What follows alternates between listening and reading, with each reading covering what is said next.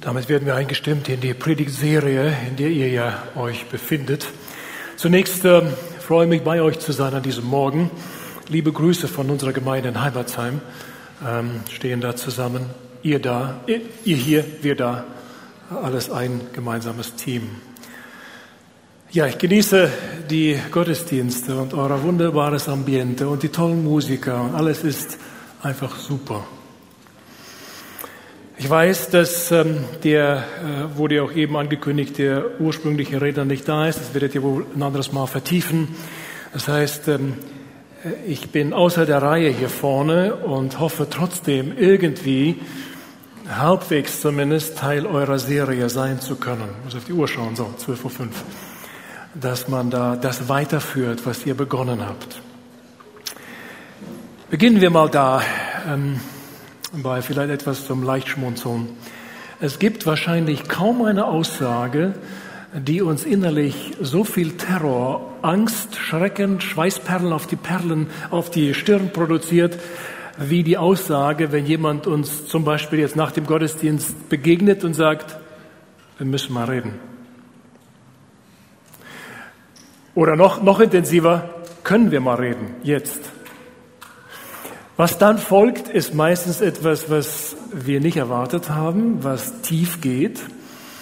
Und gerade wenn das in der Ehe passiert, wenn dann die Ehefrau oder der Ehemann zum Partner sagt, wir müssen mal reden, dann befürchtest du nichts Gutes. Äh, äh, oft Männern zum Beispiel geht es oft so, sie haben dann Angst, weil sie was falsch gemacht haben. So denken sie. Vor Jahren haben zwei Therapeuten in den Staaten ein Buch herausgebracht, wo sie der Titel war sehr tröstend für Männer, die laut ihrer Forschung, wenn Frauen reden wollen, dass sie suchen über diese Weise die Beziehung zu kitten, äh, sie einfach eine Beziehung herstellen wollen, aber für den Mann ist das eine Bedrohung. Und dann hieß der Titel ihres Buches, wie kann man die Beziehung aufbessern, ohne zu reden? Das Buch gab es dann auch in Deutsch, Schatz, wir müssen gar nicht reden. Was sie natürlich meinten, ist nicht, wir müssen nicht reden sondern manchmal müssen wir eine Grundlage haben, auf der wir reden. Da muss erstmal Nähe sein. Und manchmal kann man nicht reden. So, wenn wir in dieser Serie, ihr, wir, sagen, wir müssen reden, dann soll das anders platziert sein. Was immer bei so einer Aussage mitschwingt, glaube ich, ist, was da jetzt gleich kommt, ist wichtig. Ich nehme an, deswegen habt ihr das gemacht. Das ist wichtig. Wir müssen das mal auf die Tagesordnung nehmen, mal darüber reden. Es ist ja glücklicherweise in unserer Gesellschaft schon weniger ein Tabu, darüber zu reden, wenn jemand depressiv ist.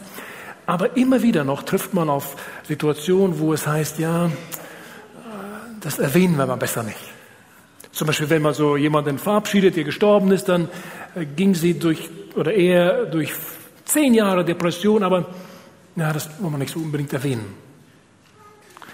Aber es ist Realität für viele, viele Menschen. Und so wie absolut richtig, wir müssen darüber reden, Glaube und Depressionen. Ihr habt schon in dieser Serie einiges dazu gehört, auch wunderbar von verschiedenen Seiten beleuchtet, sowohl über den Feind im Kopf gehört, in unserem Kopf von, von Viktor Fröse, äh, über die emotionale Hygiene, dann glaube ich letzten Sonntag. Äh, das ist auch richtig so, glaube ich, weil dieses Thema einfach verschiedene Zugangswinkel braucht. Man kann das nicht nur aus der oder der Sicht angehen. Das ist leider auch hier und da sieht man das immer noch bei manchen seelsorgerlichen Ansätzen, wenn man mit Menschen spricht im Gemeindekontext. Äh, der oder sie oder er eine Depression hat, durch diese Schwermut geht, dieses alte Wort, dass man dann versucht, fast instinktiv darin irgendwie was, eine geistliche Ursache zu finden oder sofort zu sagen, ja, Hast du alles bekannt an Sünden, die dir bekannt sind? Oder irgendwie so diesen, diesen Zusatz, das reduziert auf nur, ja, da stimmt geistlich bei dir was nicht. In der Beziehung zu Gott. Und das muss, wissen wir ja alle, glaube ich, und ihr seid, glaube ich, da genauso gepolt, wie ich das denke. Äh, wir, wir sind nicht, man kann Depression nicht reduzieren auf nur so Aussagen wie, da ist Sünde in deinem Leben.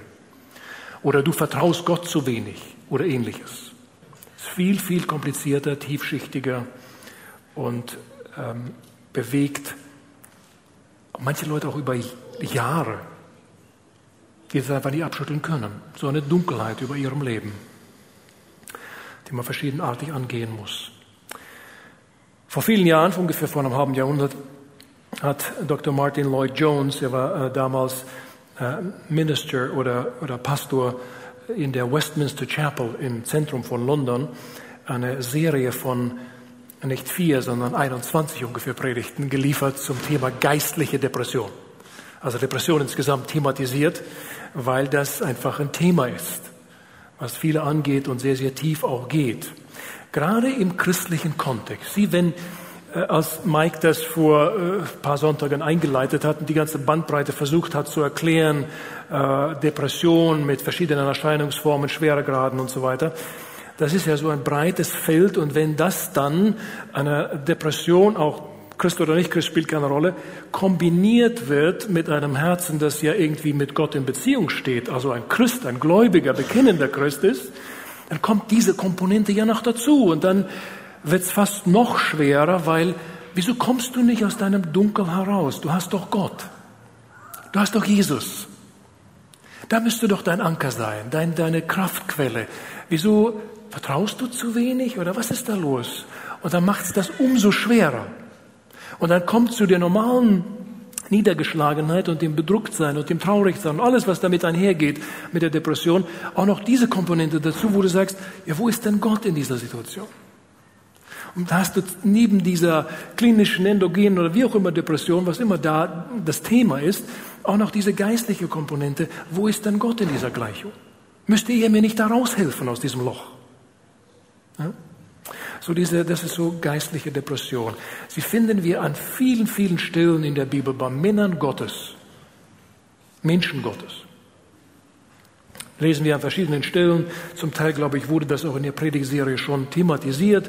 Da ist zum einen David, der sagt, es verschmachtet mein Geist. Sieh, das ist innerer Schmerz. Jona ähnlich, meine Seele in mir verschmachtete. Jeremia schreibt Klagelieder unter anderem mit den Worten, ich habe vergessen, was Glück ist. Meine Seele ist niedergedrückt in mir. Da kommt Schmerz zum Ausdruck. Hiob, sowieso das Paradebeispiel. Hiob, der ja nicht wusste, was hinter den Kulissen äh, sich abgespielt hat, bevor sein, das Leid über ihn kam. Er sagt, ich schreie zu dir und du antwortest mir nicht. Ich stehe da, doch du achtest nicht auf mich. Sieh, wenn das noch dazu kommt, dann hast du geistliche Depression. Geistliche Depression ist nicht endogen oder so. Sie ist geistlich, weil sie die Beziehung zu Gott betrifft. Und die ist schwer zu verarbeiten und zu verkraften. Sören Kierkegaard, einer der bekannten Männer aus, dem, aus der Vergangenheit, übrigens viele äh, Christen in der Vergangenheit oder Männer Gottes, die Prediger waren oder ähnliches, haben durchaus mit Depressionen zu kämpfen gehabt. Spurgeon hat sein ganzes Leben lang gegen Depressionen gekämpft. Man kennt ihn eher so aus den Hammern, ne, so Spurgeon. Äh, kämpft gegen Depressionen sein Leben lang. Ich glaube, er weinte zum Teil wie ein Kind. Søren Kierkegaard, dänischer Philosoph, Theologe, Schriftsteller, ähm, schrieb in einem seiner Tagebücher über seine Beziehung zu Gott, in der er was vermisst. Er sagt, mein ganzes Dasein in mir ist verpestet. Am meisten ich selbst. Groß ist mein Leid, grenzenlos. Keiner kennt es außer Gott im Himmel und er will mich nicht trösten. Keiner kann mich trösten außer Gott im Himmel, aber er will sich meiner nicht erbarmen. Das ist ein Mensch, der zur richtigen Stelle geht, zum Gottesdienst in die Wannbachtalstraße. Da glaubt er Gott zu treffen oder sie und sagt, ich, ich sehe ihn nicht. Er wendet sich mir irgendwie nicht zu oder ich merke es nicht, aber es kommt nichts an. Und dann hast du vielleicht zusätzlich zu der sowieso vorhandenen und bei einer Gemeindegröße wie bei euch hunderte und hunderte von Mitgliedern und noch mehr Besucher des Gottesdienstes, die dann kommen, ohne Mitglieder zu sein. Da sind garantiert heute in einem oder auch in diesem Gottesdienst Menschen da, die sagen, ich zeige das nicht, aber innerlich bin ich so klein und fühle mich ausgeschlossen, nicht geliebt, nicht gewollt und auch irgendwie von Gott nicht beachtet. Und das ist dann geistliche Depression. Wo bist du Gott? Warum spüre ich dich nicht? Keiner kann mir helfen außer Gott im Himmel, aber er will sich meiner nicht erbarmen. Was machst du dann? Und ähnliches haben wir in den Text für die Predigt von heute Morgen vor uns. Äh, ich habe leider keine PowerPoint-Präsentation vorbereitet, nicht dazu gekommen, aber ihr habt die PowerPoint-Präsentation, das habe ich beim ersten Gottesdienst auch versprochen. ihr habt die PPT habt ihr in euren Bibel, wenn ihr Bibel dabei habt, lasst uns die aufschlagen. Äh, ganz einfach zu finden. In der Bibel muss man nur in der Mitte aufschlagen, dann ist man bei den Psalmen. Und da Psalm 42 und 43, das ist unser Text. Und wenn das nicht vorliegt, wenn ihr das Buch vergessen habt, dann nehmt euer Handy oder Tablet zur Hand. Die haben hier wunderbaren Internetempfang, bibleserver.com oder de.com, glaube ich. Und dann seid ihr im Text. Psalm 42 und 43 ist unser Text für heute. Was wir vorher wissen müssen, diese beiden Psalmen, die wir ja und die Psalm oder die Kapitelunterteilung in der Bibel wissen wir ja, ist nicht inspiriert, das heißt, es haben Menschen gemacht. Und laut vielen hebräischen Manuskripten äh, oder aufgrund vieler äh, man, hebräischer Manuskripte dieser beiden Texte, die wir als zwei Kapitel in den Psalmen haben, besteht unter Theologen der Konsens, dass diese beiden Psalmen ein Lied sind. Ein Lied von drei Versen. Vers, Refrain, Vers, Refrain und nochmal dasselbe. Ja, drei Verse mit drei, dreimal ein Kehrreim dazwischen. Und äh, das ist so ähnlich wie die Lieder, die wir auch heute kennen, durchaus mit so einem Kehrreim. Geschrieben von den Söhnen Korachs, beziehungsweise einer, der da redet. Die Söhne Korachs waren Menschen, Bedienstete, die oft in der Nähe des Gottesdienstes ihren Dienst taten. Sie werden uns beschrieben als die Torhüter, als die äh, zu den äh, Musikern, zu den Lobpreisleuten gehörende, äh, gehörendes Personal im Tempel, Musiker auch. Dieser Mensch, der das hier schreibt, dieses Lied, ist auch Musiker, weil wir am Ende dieses Liedes im Vers 4 in Kapitel 43 die Aussage finden, ich werde ihn, ihn, ihn loben mit der Zither, einem Musikinstrument. So er ist Musiker, der das schreibt. Und Menschen, die dann in der Nähe des Gottesdienstes waren, die es gewohnt waren, an der Quelle bei Gott zu sein. Und wo war man bei Gott? In Jerusalem, im Tempel, in der Nähe des Tempels, da wo, wo äh, das Zentrum war, wo, wo Gott angebetet wurde und man ihm begegnen konnte. Da waren sie nun. Und da ist nun diese, dieser Mensch nicht mehr da. Er ist woanders, sehen wir gleich im Text. Und er klagt, die, die, die Reihenfolge unserer Abfolge, durch die wir da gehen in dieser Predigt, ist zum einen, er klagt über seine Situation, ich vermisse Gott.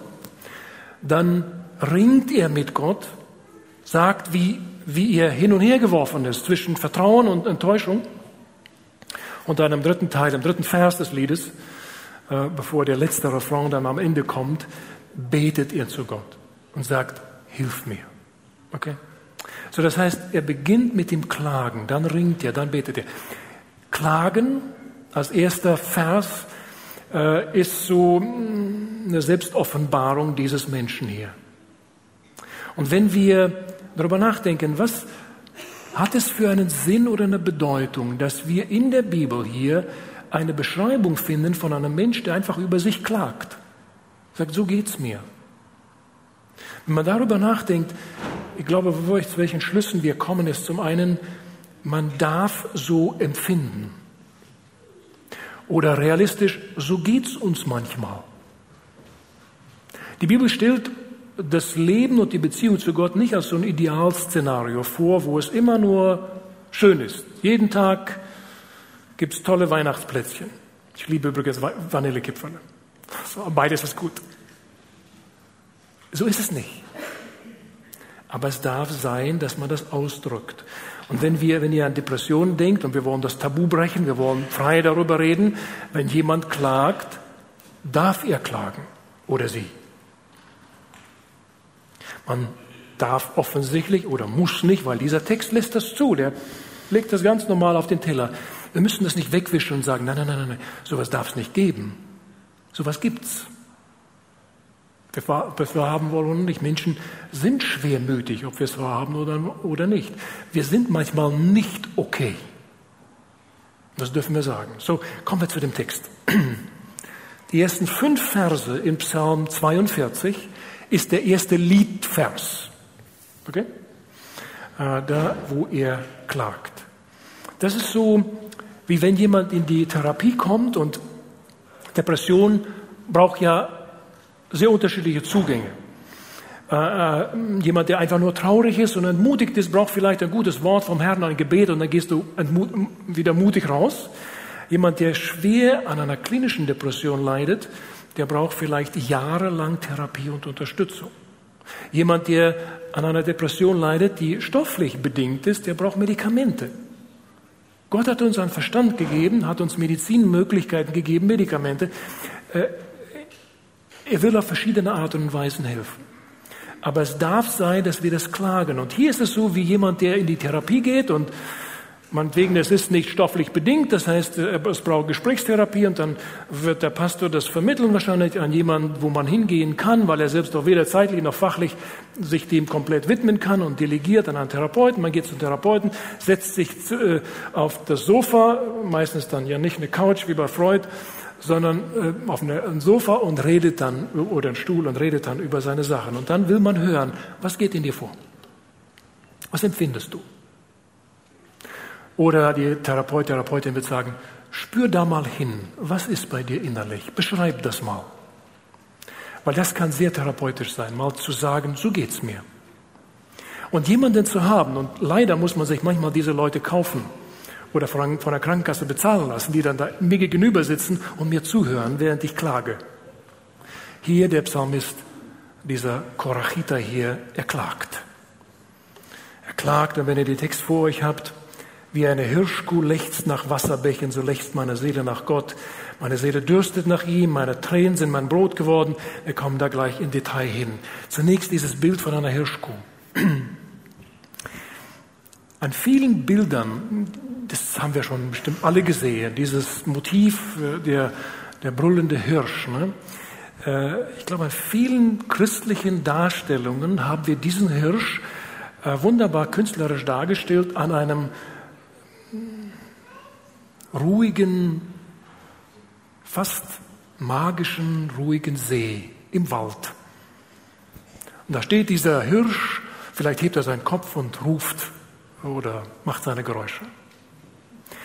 Das ist nicht das Bild, was wir hier haben. Ein lechzender Hirsch, so wie er hier beschrieben wird, steht nicht am Ufer eines wunderbaren Baches, wo viel Wasser, frisches Wasser fließt, auch nicht an einem tollen See, wo er sich satt trinken kann, sondern er lechzt, weil da kein Wasser ist. Friedrich Delitzsch, der vor vielen Jahren sich mit diesem Text auch befasst hat, lutherischer Theologe, Experte, was das biblische Hebräisch angeht, wie gesagt, schon längst nicht mehr da, er aus seiner Kenntnis des hebräischen Textes beschrieb das und sagte, das ist heftiges Lechzen bei vorherrschender Dürre. Das ist die Situation des Hirsch. So, wir verstehen das Bild. Ich bin, ich will, aber da ist nichts.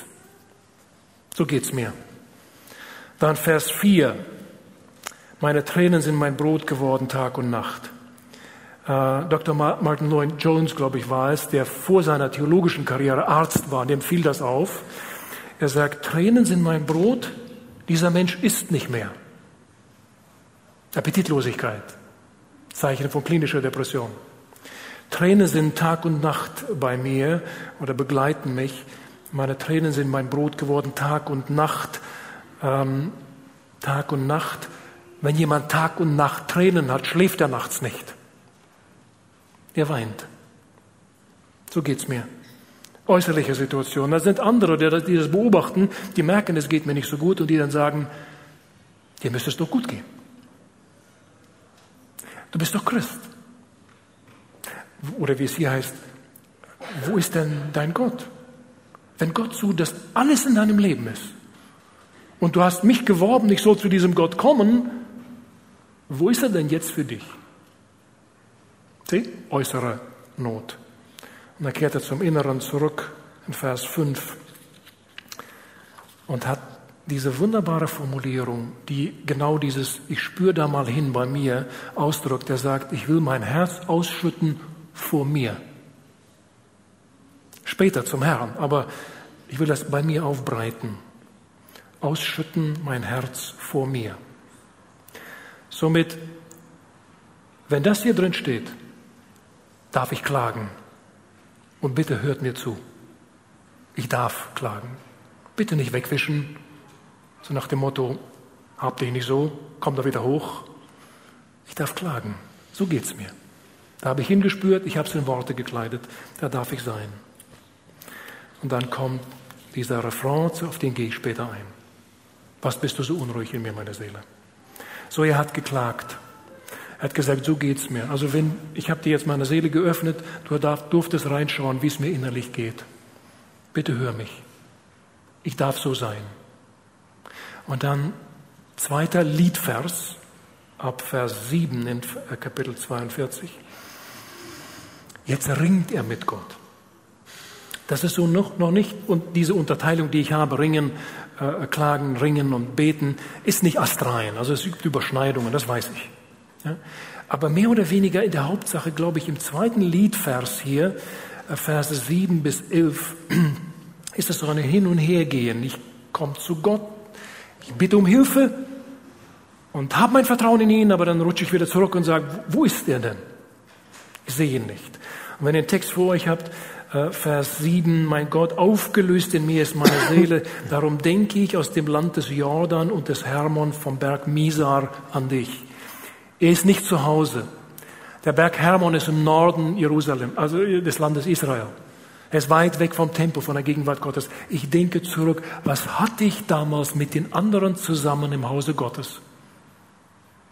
Manche Leute highlighten hier die, die Thematik, dass heute unter, dem, unter Christen, übrigens nicht nur Christen, sondern auch, äh, es geht wohl auch laut Umfragen Moslems und Juden genauso, die querbeet in Umfragen angeben, ich kann guter Moslem, guter Christ, guter Jude sein, jüdischen Glaubens, ohne in die Synagoge oder die, die Moschee oder den, den, die Kirche zu gehen.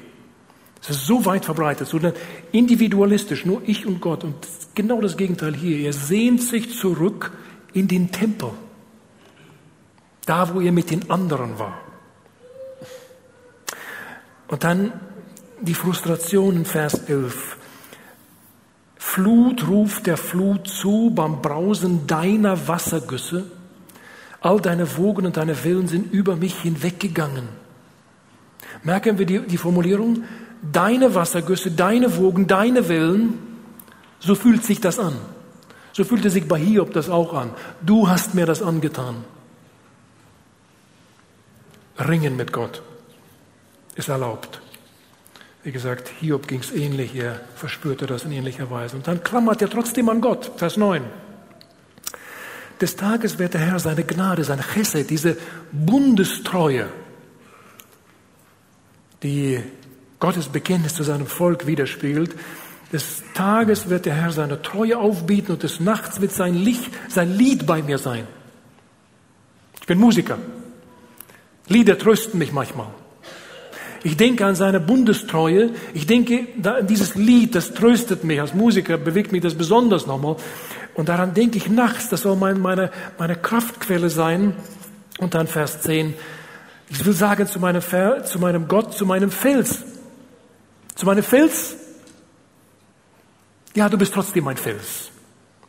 Warum hast du mich vergessen? Er wird aufbieten seine Treue, an die werde ich denken. Sein Lied wird mich trösten in der Nacht, wo ich alleine bin. Und gleichzeitig, du hast mich vergessen. Sieh, das ist das Hin und Her des Ringens mit Gott.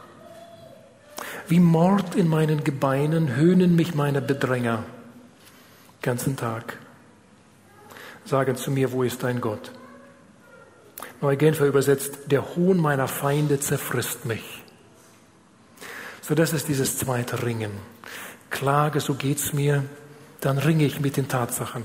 Mir müsste es doch besser gehen. Er ist doch mein Fels, aber wo ist er? Er hat doch mich verlassen. Er ist doch nicht mein Fels. Ja, ist durcheinander. Und dann Vers 3 im Lied, Vers 1 in Kapitel 43. Psalm 43. Das Lied geht einfach weiter. Übrigens, das ist ein guter Indikator, dass es ein Lied war. Psalm 43 hat kein, keine Titel. Es ist nicht von den Söhnen Korachs oder steht nichts. Der Text läuft einfach weiter. So, es geht, das Lied geht weiter. Und wir haben den dritten Vers. Und jetzt kommt dieses, diese Hinwendung zu Gott. Schaffe mir Recht, Gott, überführe meinen Recht oder führe meinen Rechtsstreit. Sei auf meiner Seite. Hilf mir. Hilf mir immun zu sein, wenn Feinde sagen, wo ist dein Gott? Ich verstehe dich nicht, aber ich baue auf dich. Gott, du bist meine Zuflucht, Vers 2. Ich komme trotzdem zu dir, zu dir. Und dann Verse 3 und 4, sende dein Licht und deine Wahrheit. Ganz klare Bitte um Hilfe bei Gott. Sende dein Licht und deine Wahrheit. Die fehlen mir. Und so werde ich kommen, Vers 4, zum Altar Gottes, zum Gott meiner Jubelfreude. Ich will dahin wieder hinkommen, wenn du mir Licht und Wahrheit schenkst. Wahrheit, damit ich richtig denke, nicht falsch denke, nicht denke, das ist jetzt vielleicht alles Blödsinn gewesen mit dem Glauben und Gott und so weiter. So geht es ja vielen Menschen. Ich mache neben meiner Pastorentätigkeit seit vielen Jahren nebenher eine freie, bin beschäftigt mit einer freien Rednertätigkeit, wo ich im Laufe der Jahre bestimmt, ich habe nicht gezählt, hunderte von Beerdigungen hinter mir habe. Ähm, und mit fast jeder Beerdigung höre ich die Lebensgeschichte. Und immer wieder hört man das, dass Leute, die jetzt äh, querbeet in Deutschland, der katholischen oder evangelischen Kirche, Mitglieder der Kirche waren, irgendwann ausgetreten sind, weil sie gesagt haben, das ist zu viel. Dass meine Frau mit 53 an Krebs stirbt oder noch jünger, da habe ich gesagt, nee, das, so ein Gott, nee, ich trete aus. Dieser Schreiber hier sagt, ich halte trotzdem an ihm fest. Ich ringe mit ihm und ich klage mein Leid und ich habe keine Lösung und er ist nicht sichtbar für mich, aber ich komme trotzdem zu ihm. Gib mir Licht und Wahrheit, damit ich nicht glaube jetzt, Gott gibt es nicht. Gott kann nicht helfen. Das ist alles nur eine Einbildung gewesen. Das ist ein netter Traum, den man mir da präsentiert hat. Das ist alles nur irgendwie die Realität verdrängen. Hilf mir richtig zu denken, dass ich nicht in diese Bahn abrutsche und dann alles über Bord werfe. Das Gute bei dem Ganzen hier ist, er klagt, er ringt, er betet. Er ist noch in Beziehung zu Gott. Wenn ein Ehepaar noch streitet und miteinander ringt, sind sie noch in Beziehung. Wenn sie aufhören zu streiten, jeder in sein Zimmer geht, getrennte Betten hat, wobei das manche auch intakte Ehen haben, aber egal. Aber wenn man nur parallel lebt, nicht mehr streitet, dann habe ich die Beziehung verlassen. Hier, das ist nicht der Fall. Er bleibt in Beziehung zu Gott. Und da, glaube ich, können wir vielleicht angeknüpft ein bisschen an Hoffnung was für uns ziehen. Wenn es mir so geht, dir, mir, und wir fühlen uns einfach nur von Traurigkeit überwältigt. Das ist jetzt sehr simpel ausgedrückt, was Depression sein kann. Nichts gibt mir mehr Freude. Du kannst mich mit nichts mehr freuen. Auch nicht mit den besten Liedern im Gottesdienst oder der besten Predigt. Kein Bibeltext holt mich aus diesem Loch. Wenn ich da drin bin, ist es erstmal okay, da zu sein.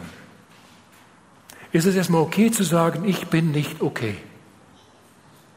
Und dann haben wir eine Gemeinschaft um uns herum, in der Gemeinde, die uns dann auffängt und trägt.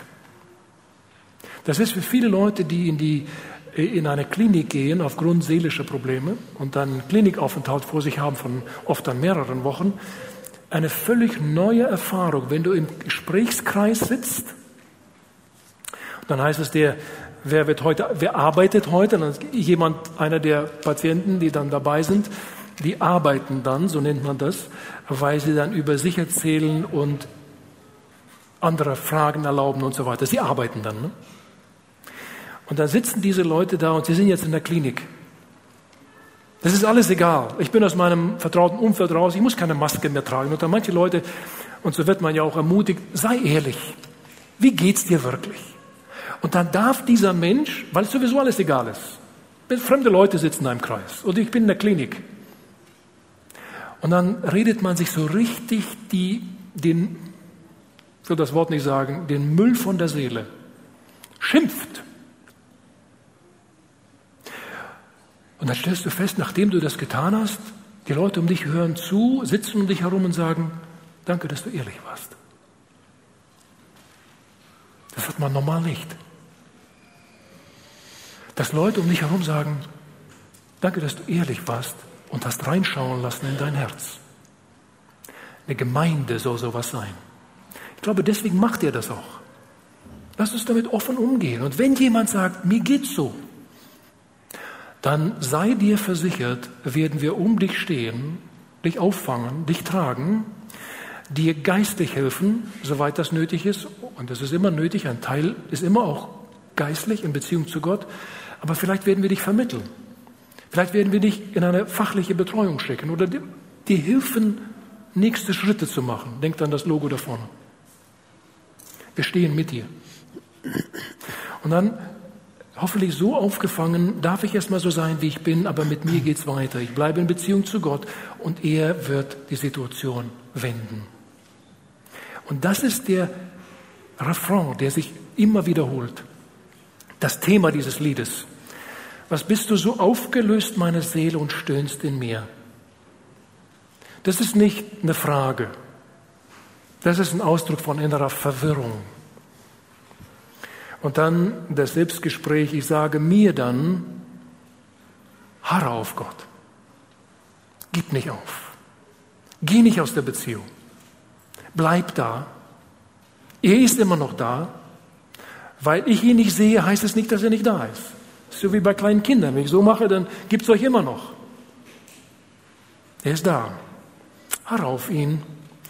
Vielleicht nehmen wir das für uns mit. Harre auf ihn. Das ist sowas wie warte auf ihn. Halte da aus. Oh, tu Schritte, klar. Lass dir helfen. Was immer das ist. Betreuung, Therapie, was auch immer, geistliche Unterstützung. Aber bleibe in der Beziehung und dann warte auf Gott. Er hat seine Zukunft mit dir. Hab Hoffnung. Gib nicht auf. Die Dunkelheit der Seele wird nicht so bleiben. Und die Musiker kommen gleich für das, für das Lied, was sich an diese Predigt anschließt. Und dieses äh, Musikstück, dieses Lied, was wir da gleich hören würden, werden, drückt das so wunderbar aus. Das ist ein absolut äh, äh, ermutigendes Wort, das uns erinnert an denjenigen, um den wir uns hier scharen. Wir scharen uns nämlich um den Gott, der die Wellen teilt, das Meer teilt. So, es ist eine Einladung, an ihn zu denken. Und wenn es einem oder vielleicht mehreren so geht wie hier diesem Korachiten in diesem Lied, Psalm 42 und 43, dann denken wir heute und gehen hoffentlich mit dieser Hoffnung heraus, dass wir sagen, ich halte fest an einem Gott, der das Meer teilt, bei dem nichts unmöglich ist. Ich halte aus, weil er mich trotzdem sieht, auch wenn es sich nicht so anfühlt. Ich bin in seinen Händen gut aufgehoben und da bleibe ich. Amen.